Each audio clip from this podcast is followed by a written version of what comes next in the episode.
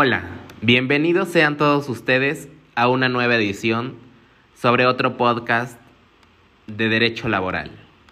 Hoy trataremos el contrato ley. Para empezar, ¿qué es este tipo de contrato? Bueno, pues es definido por el artículo 404 de la Ley Federal del Trabajo como el convenio celebrado entre uno o varios sindicatos de trabajadores y varios patrones o uno o varios sindicatos de patrones con objeto de establecer las condiciones según las cuales debe presentarse el trabajo en una rama determinada de la industria. ¿Qué debe contener un contrato ley? Antes que nada, debemos asentar nombres y domicilios de los sindicatos y patrones que concurrieron a la convención. En segundo lugar, nos, nos, vamos a encontrar con la entidad o entidades federativas, es decir, la zona o las zonas que abarque o la expresión de regir en todo el territorio nacional. Posteriormente vamos a encontrarnos con la vigencia. Aquí es importante decir que no podrá exceder de dos años.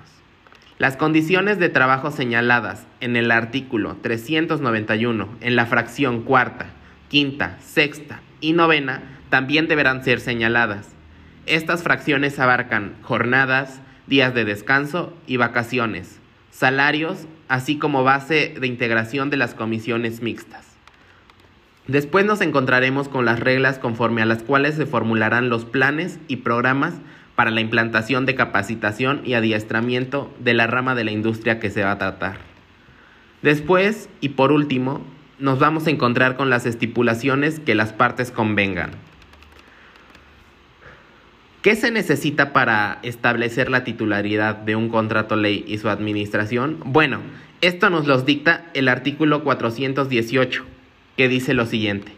En cada empresa, la administración del contrato ley corresponderá al sindicato que represente dentro de ella el mayor número de trabajadores conforme a lo señalado en el artículo 408. La pérdida de la mayoría declarada por los tribunales produce la de la Administración. Respecto a la revisión del contrato ley en cuanto a lo salarial y contractual, nos basamos en el artículo 419, el cual nos deja bastante claro que la revisión del contrato ley va a contener lo siguiente. Podrán ser solicitadas las revisiones por los sindicatos de trabajadores o patrones que representen las mayorías señaladas en el artículo 406. La solicitud se presentará ante el Centro Federal de Conciliación y Registro Laboral 90 días naturales antes del vencimiento del contrato ley, por lo menos. Después, la autoridad que reciba la solicitud deberá de verificar el registro de mayoría y convocará a los sindicatos de trabajadores y patrones afectados a una convención que se va a regir bajo lo dispuesto en el artículo 411.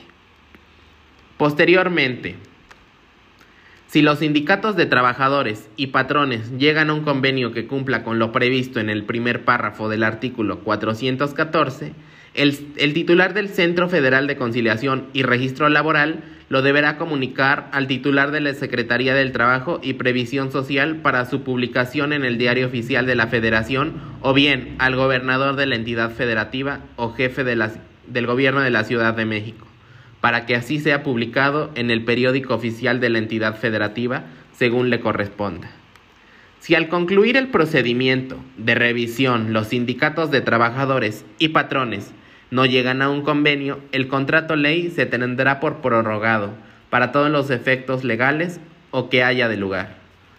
En el artículo 419 bis nos menciona que los contratos ley serán revisables cada año en lo que se refiere a salarios mínimos por cuota diaria.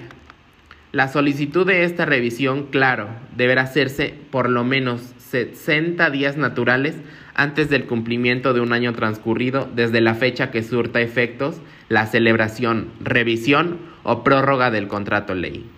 Me resulta relevante mencionar que el contrato terminará únicamente por mutuo consentimiento de las partes que representen la mayoría a la que se refiere el artículo 406, previa consulta mediante el voto personal libre y secreto de los trabajadores. Por último, les comparto algunos de los contratos ley que tenemos en nuestro país. Primero nos encontramos con el de la industria textil del ramo de la lana. En segundo lugar, tenemos el de la industria textil del ramo de la seda y toda clase de fibras artificiales y sintéticas. En tercer lugar, de la industria textil del ramo de géneros de punto. Después, de la industria textil de listones elásticos, encajes, cintas y etiquetas tejidas en telares de tablas, jacquard o agujas de la República Mexicana.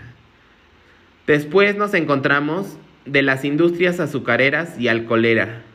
Después tenemos el de la industria de la transformación del hule en productos manufacturados y por último, de la industria de la radio y de la televisión. Esto ha sido todo por esta sección. Me despido y espero haberles ayudado. Gracias y hasta pronto.